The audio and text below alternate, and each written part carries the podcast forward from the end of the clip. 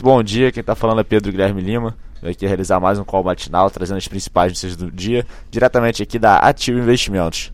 A maioria dos mercados globais segue embaixo nessa manhã, à espera da decisão do presidente dos Estados Unidos, Donald Trump, sobre acordo nuclear com o Irã.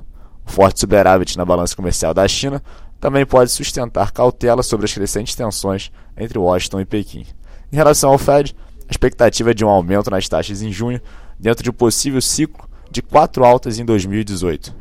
Já no Brasil, esse risco continua ajudando a impulsionar o dólar frente ao real.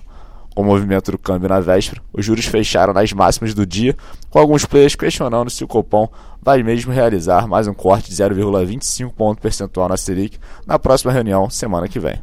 Na bolsa, o investidor deve reagir ao balanço da Petrobras do primeiro trimestre do ano, divulgado antes do pregão. Bom, pessoal, são os principais do dia. Partindo agora para a agenda. Às 11h30 da manhã temos o Banco Central realizando leilão de até 8.900 contratos swap cambial. Uma hora da tarde, a Câmara dos Deputados tem reunião deliberativa que tem na pauta o projeto de lei que dispõe sobre o cadastro positivo. Já às duas e meia da tarde, a Comissão Especial do Projeto de Lei da Privatização da Eletrobras reúne-se para audiência pública sobre o tema. Às três horas da tarde, o presidente Donald Trump divulga a decisão sobre acordo nuclear com o Irã, conforme falado anteriormente. E por último, 5 e meia da tarde, temos os estoques de petróleo bruto divulgados pelo API da semana até o dia 4 de maio.